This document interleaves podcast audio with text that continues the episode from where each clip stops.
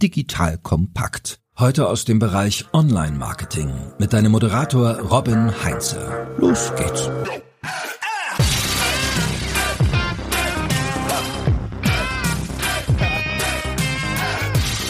Warum gibt es keine Gesamtlogik für das Vertriebsmanagement? Mit dieser Frage wurde mein heutiger Gast von einem Vertriebsleiter konfrontiert und dem schließe ich mich an und ich ergänze auch noch, lieber Jan Wiesecke. Warum nicht direkt eine Gesamtlogik für Marketing und Vertrieb im B2B zusammen? Liebe Hörerinnen, liebe Hörer, ich bin Robin Heinze, Mitgründer und Geschäftsführer der Online-Marketing-Agentur Morefire und bei mir ist heute Professor Dr. Jan Wiesecke vom Sales Management Department der Ruhr-Universität Bochum. Falls du Jan noch nicht kennst, er ist einer der anerkanntesten Experten für das ganze Thema Vertriebsmanagement in Deutschland. Und wenn ich richtig recherchiert habe, ist er auch unter den Top 4 weltweit unter den Vertriebsforschern. Ich hoffe, das ist richtig. Lieber Jan, danke, dass du dir für unsere Hörerinnen und Hörer die Zeit nimmst. Danke für die tolle Einleitung. Vielen lieben Dank. Und danke auch für die Einstiegsfrage, warum ist noch keine Gesamtlogik für Marketing und Sales? Wo ist die doch für Produktion? Gibt es Ende-zu-Ende-Ansätze? In IT gibt es Ende-zu-Ende-Ansätze. Es gibt Business Model Canvas, da kannst du ganze Business-Modelle durchgehen. Haben wir sowas für Vertrieb und Marketing? Und da war damals eben, das ist mittlerweile acht, neun Jahre her, die Aussage, nee, warum gibt es das nicht? Wir haben es nicht. Vielleicht ist eine der Antworten, dass zumindest ich und unser ganzes Team in Bochum, also wir, sieben Jahre gebraucht haben, haben, um das zu entwickeln, auf Basis aller Erfahrungen, die wir mit Unternehmen gemacht haben. Und diese sieben Jahre, die mich so ein bisschen an die Grenzen meiner körperlichen und geistigen Fähigkeiten gebracht haben, kann halt nicht jeder immer investieren. Das ist der Luxus vielleicht an dem Universitätsberuf, dass wir die Freiheiten haben. Vielleicht war das der Grund, warum das vielleicht andere bis dato noch nicht gemacht haben. Es ist vielleicht auch nur ein Versuch. Ne? Wir haben es jetzt ja mal versucht, so ein Modell hinzubekommen, was mit Unternehmen zusammen auch funktioniert. So, weil ich bin drüber gestolpert, weil ich habe dein Buch in die Hand bekommen, die Sales Sales Profit Chain. Das ist ein ziemlicher Wälzer geworden, also über 400 Seiten, glaube ich. Und genau da hast du dann ja auch so diese Gesamtlogik, wie ihr sie entwickelt habt, mit viel Forschung, mit viel Akribie, dann auch zusammengefasst. Und das ist halt auch nicht, wie man sich jetzt vielleicht vorstellen kann, wenn es von Forschern kommt, eine riesen Textwüste, sondern auch mit ganz viel Visualisierung, viel Grafiken, auch zum Teil auch Workbook-Charakter, also dass ich wirklich dann Sachen für mich da erarbeiten kann. Ist sehr vertriebslastig. Ich habe ja immer diese Marketingbrille auf und wir gucken halt eben auch immer Thema, weil wir merken, das ist eine große Herausforderung für die Unternehmen, so dieses Zusammenspiel von Marketing und Vertrieb. Und da finde ich mich auch in dem Buch immer wieder. Und es wäre erstmal so, bevor wir dann in das Buch einsteigen und was ihr herausgefunden habt, so die Frage, wie nimmst du das wahr? So diese Grabenkämpfe zwischen Marketing und Vertrieb, über die wir früher immer gestolpert sind. Gibt es die noch oder gehen die beiden Bereiche mittlerweile Hand in Hand schön Richtung Erfolg? Also das ist ja eine rhetorische Frage. Nein, die gehen noch nicht Hand in Hand, zumindest häufig nicht. Und die Grabenkämpfe gibt's noch. Und vielleicht ist das auch einer der Gründe, warum das Buch am Ende so dick geworden ist, 450 Seiten, weil eben, es sind eben sehr, sehr viele Unternehmensbeispiele auch drin, die auch in vielen Fällen getragen werden durch die Tragik, dass diese Zusammenarbeit eben stockt. Und wir starten ja vorne in diesem ersten Kapitel, mache ich so eine Auflistung von Worst Practices, mal bewusst die Brille andersrum aufsetzen und nicht immer Best Practice, was wir eigentlich sonst immer gerne machen, sondern mal Worst Practice. Und da kamen ja ganz viele Themen und da haben sich mutige Unternehmerinnen und Unternehmer, übrigens aus erfolgreichen Unternehmen, getraut zu sagen, da haben wir was schiefgelegen. Und da sind viele Beispiele drin, die Marketing und Vertrieb betreffen. Ne? Also wenn ich jetzt zum Beispiel an Pricing denke, da sagt ein Hidden Champion, hey, wir haben aber in einem Land das komplett an die Wand gefahren. Dann geht man mal dem nach, warum ist das eigentlich so? Und das hat mit Marketing und Vertrieb zu tun und gerade mit dem Zusammenspiel. Ne? Oder Einstieg ins Lösungsgeschäft. Tolles Solution Business. Wir haben eine neue, interessante Lösung auf den Markt gebracht und haben es komplett an die Wand gefahren. Da muss ja Marketing und Vertrieb miteinander arbeiten, ne, sowohl an der Idee, aber auch beim Ausrollen. Ne, welche Kunden sollen eigentlich angesprochen werden? Also Marketingstrategie. Auf der anderen Seite Umsetzung durch den Vertrieb. Wer sind denn dann genau die richtigen Ansprechpartner in den Unternehmen und mit welchem Argument kriegen wir sie denn? Und da zeigt sich immer wieder diese Bruchstelle zwischen Marketing und Vertrieb. So, und jetzt, was war denn die Grundidee dahinter, beziehungsweise was ist das Ergebnis aus diesem Buch? Weil, wenn ich mir das so anschaue, wir haben so im Marketing- und Sales-Bereich, da sind ja hunderte Stellschrauben Stellschrauben. Du hast ja gerade schon ein paar genannt. Du hast das Thema Pricing, du hast das Thema Zusammenarbeit, du hast das Thema Lösungsgeschäft. Also wir haben Stellschrauben ohne Ende. Ist das überhaupt realistisch, dass ich da eine Gesamtlogik reinkriege? Es ist ja immer so mit jeder Landkarte und deswegen auch mit jedem Ende-zu-Ende-Ansatz, dass du ein Stück weit rauszoomst, ne, also eine höhere Flughöhe einnimmst und dadurch verlierst du natürlich auch Details. Aber worum geht's eigentlich? Es geht ja darum, einmal deine Marketing- und Sales-Organisation durchzuchecken und zu priorisieren. Also wo hast du denn wirklich die größten Schmerzpunkte? Und wenn man jetzt, es ist ja Sales Profit Chain heißt es, du könntest auch sagen Marketing in Sales Profit Chain, du machst, wenn man jetzt von links nach rechts denkt, links hast du deine Manager Managemententscheidungen im Sales und Marketing. Ganzen Maßnahmen, die du jetzt eben genannt hast, fallen da rein. Und die wirken sich ja auf deine Vertriebsorganisation aus, in den verschiedenen Kanälen, die du bedienst, dann auf die Kunden und dann kommst du erst zu deinen finanziellen Ergebnissen. Und meistens sind wir ganz links in dieser Kette und machen eine Pricing-Maßnahme, machen nochmal CRM-Maßnahme, Einführung, wir ändern die Vertriebsgebiete, wir führen ein neues Produkt und so weiter und so weiter. Dann hast du eben diese 100 Punkte. Wenn du aber mal von rechts beginnst zu denken, also von den Ergebniszielen, willst du gerade stärker wachsen, brauchst du stärker Kostenziele, die du einhalten musst und dann nochmal die Kundenstruktur durchgehst, also genau überlegst, bei welchen Kunden kannst du denn wachsen oder Kostenpotenziale auch heben, mit welchen Argumenten auch. Dann landest du bei der Salesforce, überlegst dir, wie müssten eigentlich die Kanäle optimal gestaltet sein und wie viel Zeit muss eigentlich in welches Kundensegment und welche Kundenprioritätsklasse laufen. Dann kommst du am Ende daraus, dass vielleicht bestimmte Managementmaßnahmen mit einer hohen Priorität zu machen sind und andere, die du gerade im Moment aber auch als dringlich empfindest, vielleicht an Priorität verlieren. Also geht es im Prinzip darum, dass man dieses, was ja schon seit Jahren wie eine Sau durchs Dorf getrieben wird, so dieses vom Kunden rückwärts ausdenken, das auch mal wirklich in diese gesamte Organisation reinzuleben, beziehungsweise von den Zielen, von den Ergebnissen, die ich habe, rückwärts zu denken.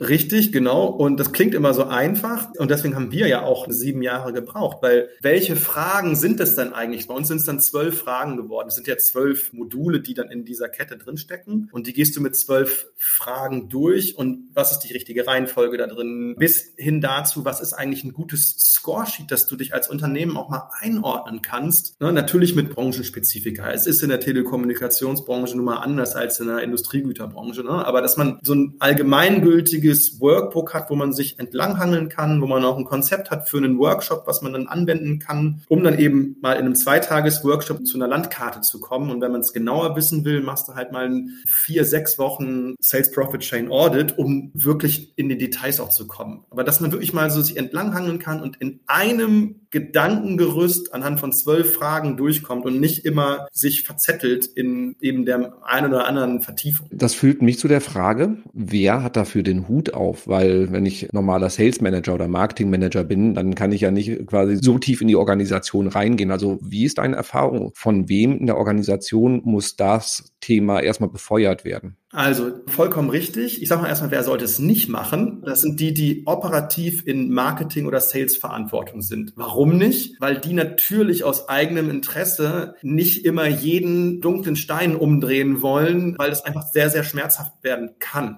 Und das muss man dazu sagen. Ne? Wenn man diese Methode anwendet, muss man sich darauf einstellen, dass es auch schmerzhaft wird, weil unbequeme Dinge eben auch zutage treten. Dementsprechend, wer kann es machen? Das sind eher Stabsfunktionen wie zum Beispiel Sales oder Marketing Excellence Koordinatoren, die für ein Gesamtunternehmen, vielleicht für mehrere Business Units, vielleicht auch für eine Business Unit zumindest mal zuständig sind. Und dann sind natürlich alle wesentlichen operativen Ebenen mit einzubeziehen. Also ich brauche die Marketing- und Vertriebsleiter natürlich dann, aber es muss moderiert werden durch eine etwas unabhängigere Instanz wie zum Beispiel Sales oder Marketing Excellence Koordinatoren. Manchmal eben werden dann Externe dazu geholt. Dann holt man sich eine Beratung dazu oder eben uns als Uni-Institut. Das ist ja entstanden in solchen Workshops, die wir moderieren und dementsprechend machen wir es ja auch immer noch mal weiter. Gerade dann, wenn man eben sagt, hey, das kriegen wir intern, ne, ist es für uns hochpolitisch, ja, da brauchen wir mal von außen jemanden, kann das sinnvoll sein das führt mich jetzt zu der nächsten Frage. Warum hat das bisher keiner umgesetzt? Also du hast gerade schon gesagt, so vielleicht liegt es daran, dass die Leute gerne die manche Steine nicht umdrehen oder ist es dann so ein bisschen eine Art von Prokrastination, dass ich halt eben sage, ah, ich beschäftige mich jetzt lieber hier mit irgendwelchen kleinen Verhandlungstaktiken. Das ist viel bequemer, als dieses große Ganze anzugehen. Also erstens letzteres. Ich beschreibe ja wirklich von Worst Practice ausgehend auch nochmal, warum passiert das eigentlich? Das ist ja nichts, was unmenschlich ist, sondern es ist ja menschlich. Es ist ja Gründe, warum wir uns in kleineren Themen verhaken. Also dieses Firefighting, da gehe ich ich auch darauf ein, warum das eigentlich passiert. Und auf der anderen Seite gibt es aber ja viele Unternehmen, die sagen, ja doch, wir gehen in diese Themen rein. Deswegen haben wir ja auch immer wieder diese Workshops gemacht und der Ansatz ist ja entstanden, weil bei vielen dann doch irgendwann der Wille da ist, hey, wir wollen etwas ändern. Oftmals ist es natürlich so, dass solange alles gut läuft, ist der Druck nicht da ne? und manche machen es dann zu spät. Es ist eigentlich besser, so einen Check-up, so ein Audit zu machen in Zeiten, wo man noch gut positioniert ist. Ne? Wenn man dann in Zeiten von Preiskämpfen, wie man sie jetzt nie dagewesenerweise äh, sieht, wenn man, wenn man dann reingeht, ist es natürlich noch schmerzhafter, als wenn man es vorher macht. Weil wenn man es vorher macht, hast du eine klare Landkarte, wo du welche Preisveränderungen eigentlich machen kannst. Ne? Also die, die das vorher gemacht haben, haben sie jetzt auch einfach. Du hast gerade auch schon dann gesagt, so ich habe eine Priorisierung im Endeffekt kommt dann da raus, weil ich kann ja nicht jede dieser Stellschrauben angehen. Das ist ja völlig unmöglich. Deswegen, wie sieht dann so eine Priorisierung aus? Macht ihr dann halt eben so, das sind jetzt irgendwie die drei Themenfelder, auf die ihr euch stürzen solltet,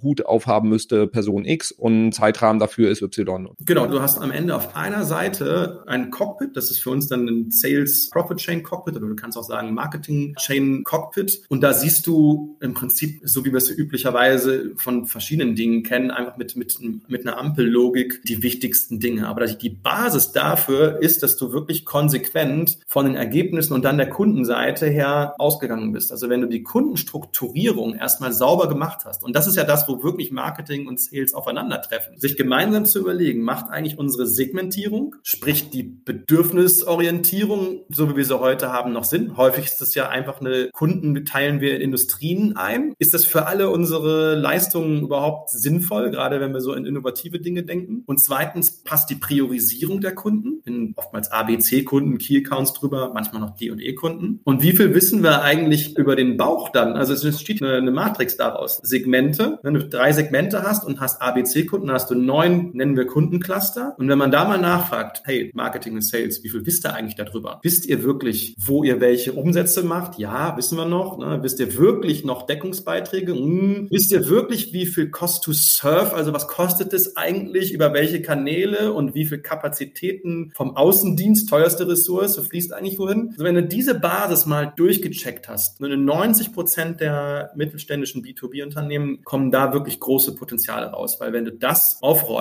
dann hast du unendlich viel mehr Potenzial und Kapazitäten, weil du sie nicht mehr zu den C-Kunden in einem nicht wachsenden Segment schickst. Das hast du gerade auch schon gesagt, mittelständische Unternehmen. Also das ist ja ein komplexes Thema. Ab welcher Unternehmensgröße macht es Sinn, sich so detailliert damit zu beschäftigen? Sehr, sehr wichtige Frage. Also es macht Sinn, wir haben es gemacht mit Unternehmen ab 15, 20 Außendienstmitarbeitern. Warum ist Außendienst wichtig? Weil häufig eben diese teure Ressource ne, einfach einen riesen Unterschied macht. Das Konzept, wo es ist nicht gut anwendbar ist, wenn wir B2C-orientiert arbeiten würden und wirklich nur einen Online-Shop haben. Aber da, wo wir mehrere Kanäle haben, also einen Außendienst, einen Innendienst und mal wirklich ab vielleicht 20 Personen, die im Außen- und Innendienst arbeiten, da macht es Sinn, weil dann plötzlich Komplexität auftritt. Nutzen die ein CRM-System und so weiter. Ja, Nutzung CRM-System im B2B. Ich war vor kurzem auf einer Veranstaltung von euch, da war das dann halt eben auch wieder ein Riesenthema. Hätte ich jetzt auch gedacht, sollte eigentlich langsam durch sein, überhaupt darüber zu diskutieren, ob und wie es genutzt wird. Tja, bleibt ein Dauerbrenner, aber umso wichtiger, weil die Datenqualität ist einfach der Kern dafür, dass du eine saubere Marktbearbeitung hinkriegst. Wenn du jetzt diese Vertriebsorganisation und deine ganzen Vertriebsprozesse optimal aufstellst, so die wirklich anhand von euren Forschungen, euren Erkenntnissen,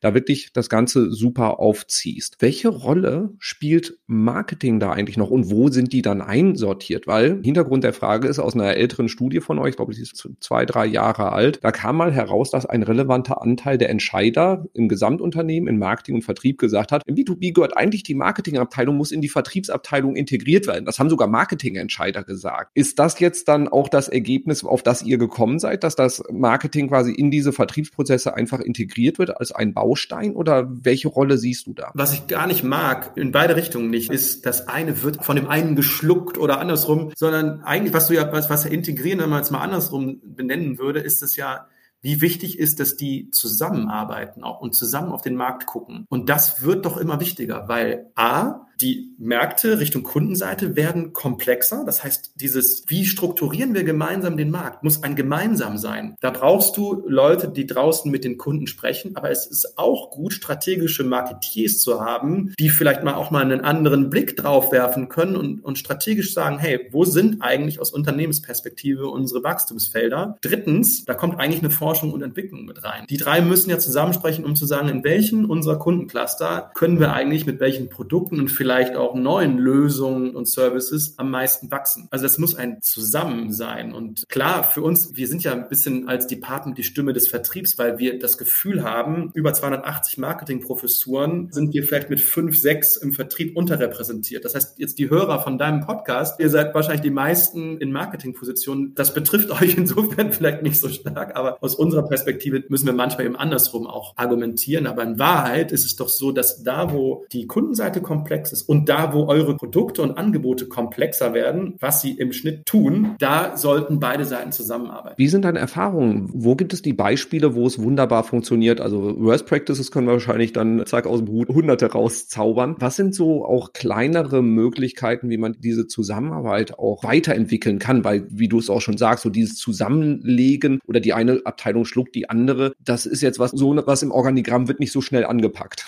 Das stimmt. Und äh, übrigens, Worst Practices könnte man hunderte nennen. Nee, die will ja keiner genannt haben. Das war mit das härteste, auch für das Buch, dafür Freigaben zu bekommen. Also das haben wirklich nur die Mutigen dann auch gemacht. Und ich glaube auch die, die am Ende des Tages auch gut sind, ne, sich das zu trauen. Best Practice kann man einfacher nennen, ne? wenn man jetzt eine, und das kennen ja dann an viele, deswegen nenne ich es auch gerne mal, wäre so eine Hilti, ne? wo du diese Zusammenarbeit gut hinbekommst, weil diejenigen, die später im Marketing arbeiten, am Anfang im Außendienst sich auch mal die Hände schmutzig gemacht haben, Anführungsstrichen, und auf der Straße waren und bei den Kunden waren. Dann ins strategische Marketing gehen, vielleicht später wieder in eine Vertriebsleitungsposition zurückgehen. Da gibt es aber unterschiedliche Karrierewege. Und dann hast du ja schon in deinem Herzen drin beide Seiten ne? und verstehst sozusagen diese Kluft und kannst auch gemeinsam Dinge entwickeln. Und das wäre für mich ein Best-Practice-Ansatz, dass man beide Seiten gesehen hat. Wenn ich das jetzt nicht habe, dass ich am Anfang schon ein halbes Jahr oder zwei Jahre im Außendienst war, ist es immer gut, und das sieht man auch in vielen anderen Unternehmen, die das machen, zum Beispiel mit der Peri machen wir viel zusammen, das ein Weltmarktführer im Bereich Gerüste, Schalungen, wo eben Marketing-Experten eben auch immer mal wieder draußen Mitfahrten machen oder im Innendienst mal mit dabei sind, um diesen Schulterblick hinzubekommen. Also die Marketing-Leute auf jeden Fall mit auf die Straße schicken oder wenn ihr keinen Außendienst habt, lasst sie mit telefonieren. Also da einfach, dass sie diesen direkten Kundenkontakt auch haben. Genau. Und andersrum, wenn ich jetzt sage, ich habe eine strategische Marketingabteilung, die zuständig ist dafür, wie wir Märkte und Kunden strukturieren, dann natürlich natürlich immer wieder auch mal Vertriebsleute von der Front mit reinnehmen in solche Diskussionen. Das ist eigentlich, kann man sagen, selbstverständlich, aber ist auch nicht immer so. Ja, sollte man mal in Unternehmen nachhören, wie selbstverständlich das tatsächlich ist. Also ich hätte da auch meine Zweifel. Und was bei diesen sieben Entscheidungsfeldern, beziehungsweise da, wo du diese Worst Practice Beispiele auch her hast. Das ist ein Punkt, da bin ich auch sofort drüber gestolpert. Und das ist zwar diese zahnlosen Kennzahlen zur Vertriebsoptimierung. Und das kennen wir auch aus dem Marketing, dass sich mit irgendwelchen Kennzahlen beschäftigt wird. Also Kennzahlen und KPIs werden in den gleichen Topf geworfen, aber es wird halt eben auf irgendwelche komischen Metriken geschaut, die nett sind, aber die nichts mit dem Erfolg dann tatsächlich zu tun haben. Kannst du da mal ein bisschen tiefer reingehen, was da eure Erfahrungen dann aus Vertriebsperspektive sind? Weil aus meiner Sicht die Zahlen, auf die der Vertrieb schaut, auf die sollte auch das Marketing schauen, weil sie sind meistens deutlich näher am Umsatz als das, was das Marketing beobachtet. Also erstens, das war ja auch so ein Worst Practice Freigabe, das hat der Sebastian Springer, der zu der Zeit für Festool das CRM geleitet hat. Und wenn du CRM-Systeme dafür verantwortlich bist, dann hast du ja diese Kennzahlenproblematik. Das war einer von den Mutigen, der gesagt hat, hey, da sind wir auf einem Weg, ne? da sind wir noch nicht angekommen. Das zweite ist natürlich, das Kennzahlen, ja, sind total komplex, habe ich auch ein ganzes Kapitel zu in, in dem Buch und es gibt so sechs Grunderfolgsfaktoren darin, wenn du mit Kennzahlen arbeitest. Erstens, sie sollten eine gewisse Breite haben. Also das heißt, wenn du so eine Sales Profit Chain hast, ne, dann solltest du auch in der Breite wesentliche Kennzahlen decken, eben auch welche, die nah an den Ergebnissen sind, aber auch die, die vielleicht darauf sozusagen vorbereiten, ne? also wie viele Kundenkontakte hast du eigentlich und so weiter. Tiefe, das heißt, da wo notwendig, kann ich auch schnell mal nachschauen. Wenn eine Kundenloyalität einbricht, dann muss ich wissen, wo genau ist das eigentlich der Fall und warum auch, dass ich dann vielleicht auch stärker zum Beispiel in Richtung Kundenzufriedenheit mal gucken kann. Dann Ursache-Wirkungszusammenhänge, das ist natürlich schon etwas, was weit ist, das machen jetzt nicht so viele, aber mal zu schauen, wie hängen denn so Ergebnistreiberbäume zusammen, ne? was führt denn da dazu, dass unsere Kunden loyal sind und wie wirkt sich das auf unsere Ergebnisse aus. Dann ein strategischer Fit. Das heißt, wenn ich eine Änderung mache in der Strategie, ich bringe ganz neue Produktkategorien ein, dann dauert es oftmals zu lange, bis die Kennzahlen angepasst werden. Ne? Das heißt, ein strategischer Fit, wo die Kennzahlen auch aktuell sind. Das war vierter Punkt. Fünfter Punkt ist eine gewisse Ausbalancierung, würde ich das mal nennen. Ne? Das heißt, zwischen verhaltensnahen Kennzahlen oder ergebnisnahen Kennzahlen. Ein bisschen grob jetzt erstmal gesagt, aber ich will es nicht zu lange ausführen. Und das, der letzte Punkt ist, dass die Salesforce draußen, das heißt, die, die wirklich das Verhalten zum Kunden bringen müssen, auch die Kennzahlen verstehen. Und das heißt nicht sechs Erfolgsfaktoren, du brauchst ganz viele Kennzahlen, sondern das menschliche Gehirn ist in der Lage, fünf bis sieben Dinge sich im Kurzzeitgedächtnis zu merken. Dementsprechend sollten auch die Anzahl der steuerungsrelevanten Kennzahlen nicht höher sein. Mein Bild, was ich da immer raushole, ist, wenn es um Kennzahlen geht und was sollte in einem Reporting, in so einem Dashboard drinstehen, da erinnere ich mich immer an die Kinderärztin meines Sohns, die bei Medikamenten immer gesagt hat, so viel wie nötig, so wenig wie möglich. Und so, wie du es halt sagst, so die Zahlen, die man im Kopf hat und wo man dann halt eben auch eine Abweichung sofort erkennt, weil man einfach weiß, was der Normalwert ist und was ein guter Wert ist. Da eine gemeinsame Basis zu haben, dass das Marketing auch ist oft dann aus unserer Erfahrung mit Zulieferer von relevanten Zahlen und dass man halt eben auch gemeinsam auf die gleichen Zahlen schaut und nicht Vertrieb schaut auf bestimmte Kennzahlen, Marketing schaut auf komplett andere und da ist überhaupt keine Verknüpfung wird hergestellt. Bei diesem Punkt der Ausbalancierung, wo ich eben so ein bisschen abgebrochen habe, was da sehr häufig ist die Ausbalancierung zwischen den Geschäftseinheiten und Ländergesellschaften. Diese Diskussionen, die führen wir ja natürlich rauf und runter. Ne? Wenn, kann ich in jedem Land die gleichen Kennzahlen ansetzen? Steckt schon drin.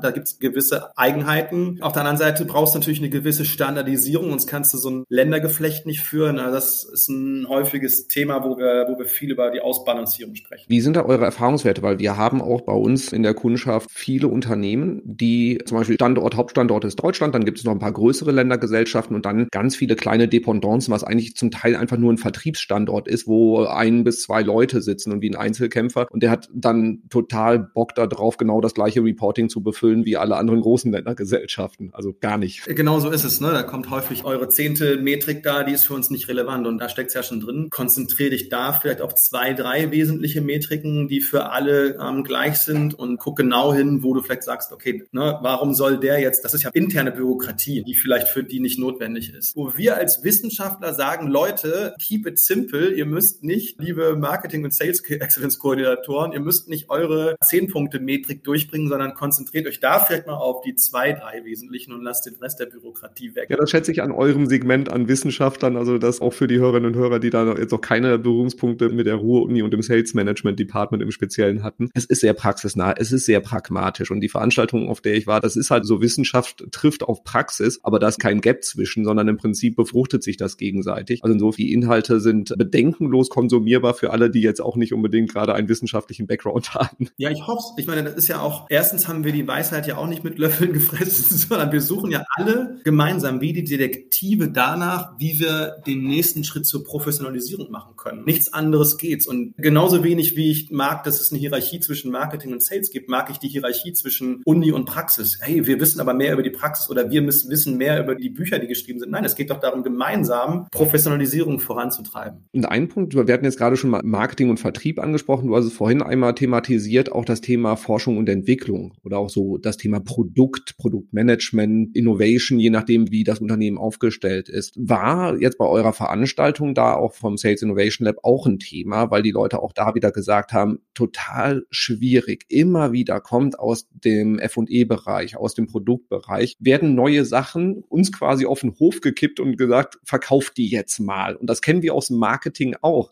Wir haben nur eine bestimmte Menge an Kundenzugang, an Aufmerksamkeit der Kunden und kriegen immer mehr Produkte auf den Hof gekippt, die wir da dann noch platzieren sollen. So, wie taucht das Thema bei dir in der Sales Profit Chain mit auf?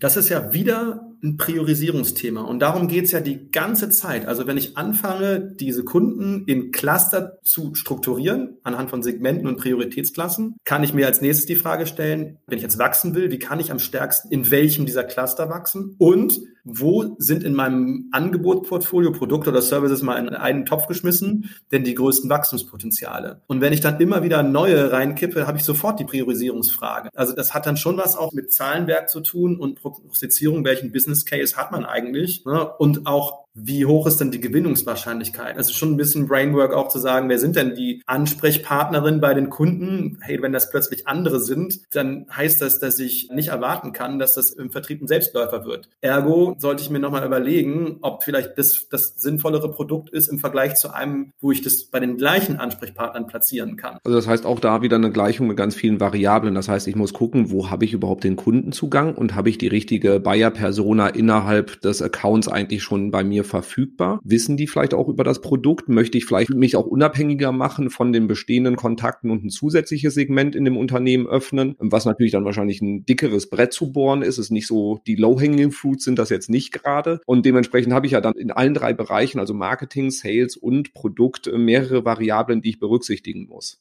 Ja, total. Wir haben vor Jahren mal dazu ein Forschungspapier geschrieben mit über 200 Unternehmen, weil es die Daten mal zu kriegen, ne, wo du alle drei zu Auskünften kriegst, also Marketing, Sales und Forschung und Entwicklung. Und es zeigt sich ganz klar, das hätte man sich auch schon vorher denken können, ne, aber das ist, das ist wirklich, was dann interessant ist, unter welchen Bedingungen. Ne, also gibt so ein paar Details dann drin, aber sozusagen die Aussage, das mal quantifizierbar zu machen, dass sich das lohnt, dass die zusammenarbeiten, das konnten wir sehr schön zeigen. Und jetzt sitzen die Marketing-Entscheider, hören das sich jetzt an und sagen, ja, und was mache ich dann? Weil wenn ne, F&E-Abteilung mir da wieder was hinlegt und sagt, mach das mal bekannt und sorgen wir dafür, dass Anfragen reinkommen und Vertriebsleiter das gleiche Problem. Wie gehe ich, wenn ich diese Situation im Unternehmen regelmäßig habe und aus meiner Erfahrung ist das regelmäßig, wie gehe ich da vor? Das ist ja eigentlich schon zu spät. Das heißt, wenn ich Firefighting, in dem Fall wäre es ja wieder zu sagen, pass auf, von den zehn Angeboten, die ihr uns da jetzt reindrückt, kriegen wir realistisch die Aufmerksamkeit von unserer Salesforce, wenn wir jetzt mal einen Außendienst, Innendienst weg von zwei ne, und bei den Kunden Kunden genauso, dann ist es doch eigentlich zu spät, ne? sondern die Diskussion wäre ja zusammen auf den Markt zu schauen. Und das ist ja das, was, was in, die, in diesem Ansatz, den wir dann machen, ganz am Anfang passiert. Also diese Landkarte der Kundschaft auch mal von F&E durchschauen zu lassen und sich dann mal anzuschauen, was sind denn Anwendungsketten, Use Cases bei den Kunden, die wir haben, wo wir gut reingehen können. Und dann entsteht eine Diskussion, die ist fruchtbar, ne? wo man, wo Marketing, Sales und F&E zusammen überlegen, mit welchen Anwendungen haben wir eigentlich bei den Kunden die größten Hebel. Anstatt zehn zu machen, suchen wir uns dann schon frühzeitig vielleicht zwei aus oder drei, die wir weitertreiben. Ne? Das heißt, ich würde einen Schritt früher ansetzen. Das heißt, im Zuge der, bevor ich überhaupt die Produktentwicklung auch starte, einfach zu sagen, so für wen ist das eigentlich? Habe ich da einen Zugang oder muss ich mir da vielleicht auch irgendwie einen neuen Kundenzugang, eine neue Pipeline irgendwie bauen, damit ich das überhaupt platziert kriege? Ganz genau. Okay. Auch schon wieder ganz schön komplex. Das heißt also, Unternehmen müssen hingehen und für sich so ein Bewertungsraster im Prinzip für die Potenziale aufbauen und sagen, so will ich jetzt ein, im Prinzip die low-hanging fruits machen? Also will ich Produkte machen für meine bestehende Kundschaft oder will ich halt vielleicht neue Segmente aufmachen? Auf der Basis dann zu überlegen, wie ist eigentlich meine Pipeline, was die Forschung angeht und wie kann ich das Ganze dann halt eben auch in den Markt bringen? Ja, auf der anderen Seite, die Komplexität ist ja entweder du setzt dich am Anfang hin und reduzierst sie oder du machst die zehn Produktanwendgeschichte oder hunderte, ne? dann hast du die Komplexität hinten raus zu den Kunden, die dann sagen, oh prima, das kriegen die gar nicht mit. Oder die Salesforce sagt, sorry, das kriegen wir nicht abgebildet. Beziehungsweise wissen gar nicht die wesentlichen Nutzenmerkmale von den Angeboten. Insofern Komplexität löst sich immer, entweder früher oder später.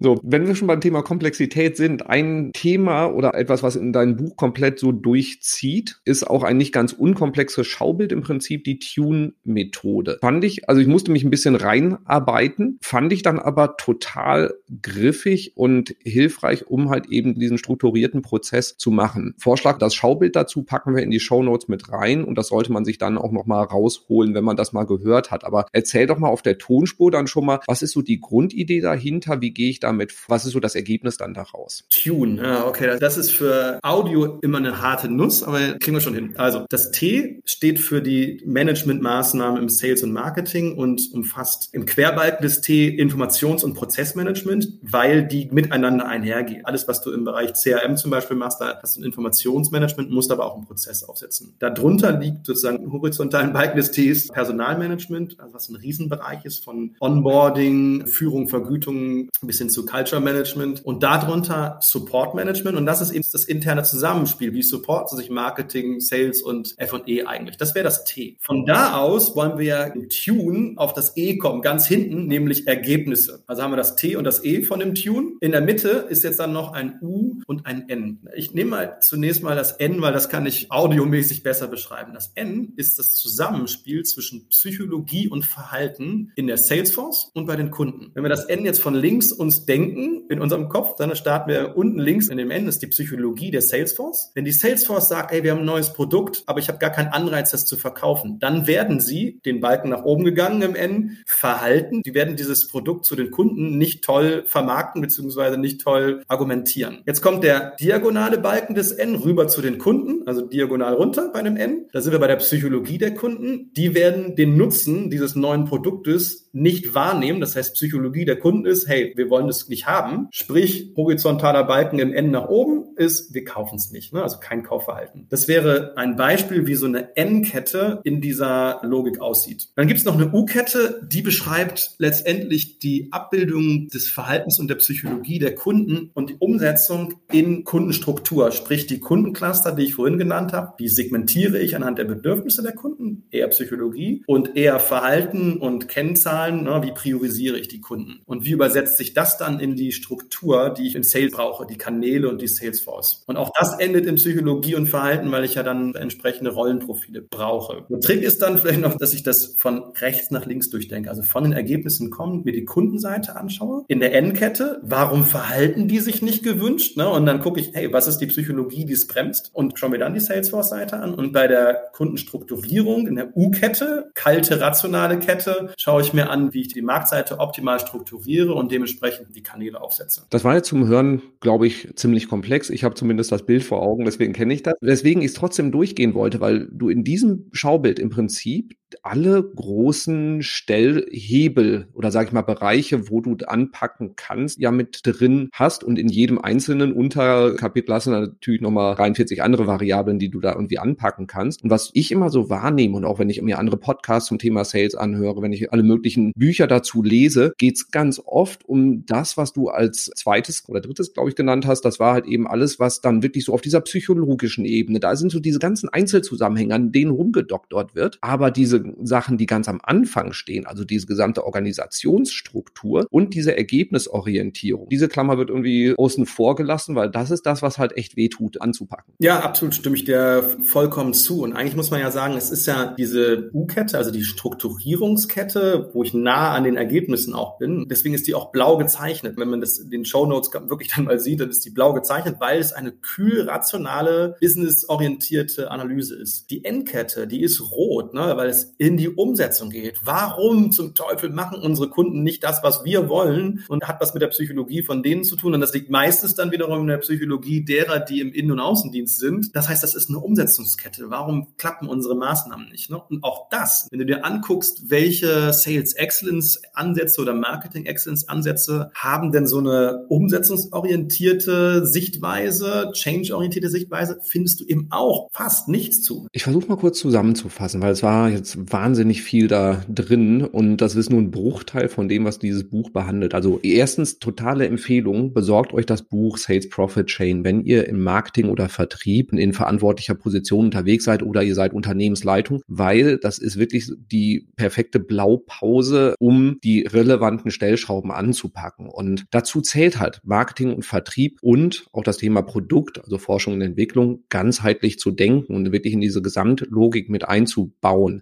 Startet von den Ergebnissen aus, startet von den Kunden aus und überlegt von da aus rückwärts, wie ihr eure Organisationsstruktur aufsetzen müsst, damit ihr halt eben da bestmögliche Ergebnisse auch erzielt und erst in dem Kontext dann auch in die Details zu gehen, halt eben zu schauen, wie müssen denn wirklich meine Vertriebsmaßnahmen im Detail aussehen? Wo habe ich Kundenzugang? Wie kann ich meinen Kundenzugang bestmöglich nutzen, um die richtigen Produkte zu platzieren und nicht halt irgendwie mit 100 Sachen im Bauchladen irgendwie rausgehen zu müssen, sondern halt eben zu schauen, dass ich den Kundenkontakt bestmöglich effektiv auch gestalte. Und das geht nicht, wenn Vertrieb das alleine macht. Das geht auch nicht, wenn Marketing das alleine macht. Und das geht auch nicht, wenn Forschung und Entwicklung das alleine machen, sondern sie müssen halt wirklich in so eine Gesamtlogik integriert werden. Und was ich auch unterschwellig mitgenommen habe, ist dieser Umgang mit den Dingen, die nicht funktionieren. Weil du hast gesagt, es gibt wenige, die reden über ihre Worst Practices öffentlich. Macht das. Tauscht euch mit anderen aus und guckt einfach, wo andere auch die Herausforderungen haben, weil ihr werdet merken, das ist ziemlich deckungsgleich. Also so allen Veranstaltungen, auf denen ich bisher war, wo die Leute dann auch mal ja off the record gesprochen haben. Das ist eher eine Selbsthilfegruppe in Marketing und Vertrieb im B2B, weil fast alle mit den gleichen Herausforderungen kämpfen. So, mit dem Buch von Jan könnt ihr einen Großteil dieser Herausforderungen lösen. Den Link dazu packe ich in die Show Notes, auch Details zu der Tune-Methode, damit das jetzt nicht nur total abstrakt war und wir gucken mal, ob wir noch ein bisschen mehr an Studienmaterial von euch, was ich immer super spannend finde, mit in die Show Notes packen, sodass ihr dann auch die Inhalte von ihm jetzt wunderbar nacharbeiten könnt. Jan, habe ich irgendwas ganz, ganz Wichtiges noch vergessen? Ich glaube, wir haben jetzt ja viel Komplexität erzählt. Ich hoffe, dass es nicht wirklich nicht so rüberkam, dass es uns darum geht, Dinge komplexer zu machen, sondern wir wollen es am Ende ja einfacher machen. Das ist den ganzen Aufwand haben wir nicht betrieben, das auch dann mal zusammenzufassen in dem Buch, damit es komplexer wird, sondern damit es am Ende einfacher wird. Das vielleicht nochmal als Plädoyer. Und wenn irgendwas ist, was mit uns gemeinsam in Bochum gelöst werden soll, melden Sie, meldet ihr euch gerne, freuen wir uns. Ja, definitiv auch Empfehlung, da einfach mal die Aktivitäten von der Ruhr-Uni sich genauer anschauen, auch vielleicht mal zu schauen, ob auch so dieses Sales Innovation Lab was für euch ist. Und dann, wie du sagst, Komplexität reduzieren, Fokus auf die relevanten Sachen, Priorisierung, das reduziert sofort halt auch die Komplexität, vor der man steht. So, lieber Jan, vielen, vielen Dank für all den Input. Es hat mir große Freude gemacht. Ich habe auch eine ganze Menge wieder gelernt und bin sehr dankbar für das Werk, was du da geschrieben hast oder gebastelt hast mit deinen Kolleginnen und Kollegen zusammen, weil es ist wirklich wertvoll für die Optimierung der eigenen Aktivitäten. Also insofern danke da von meiner Seite nicht nur für deine Zeit, sondern auch für die sieben Jahre Zeit, die du in das Buch gesteckt hast. Ich danke dir. Das waren ja jetzt zum Abschluss wieder schöne Worte. Also ganz, ganz lieben Dank dafür. Wunderbar. So, liebe Hörerinnen, liebe Hörer, du hast natürlich jetzt die Herausforderung, den ganzen Spaß, den der Jan dir gerade mitgegeben hat, umzusetzen. Also keine Angst davor und vergiss nicht, den Podcast zu abonnieren und zu bewerten. Das freut mich sehr und wir werden auch in den nächsten Wochen ein paar spannende B2B-Themen mit dabei haben. Also bleibe dran. In diesem Sinne, bis zum nächsten Mal. Ciao. Danke fürs Zuhören beim Digital Kompakt Podcast. Du merkst, hier ziehst du massig Wissen für dich und dein Unternehmen heraus. Wenn du mit uns noch erfolgreicher werden möchtest, abonniere uns auf den gängigen Podcast-Plattformen. Und hey, je größer wir werden, desto mehr Menschen können wir helfen. Also erzähl doch auch deinen Kolleginnen und Kollegen von uns. Bis zum nächsten Mal.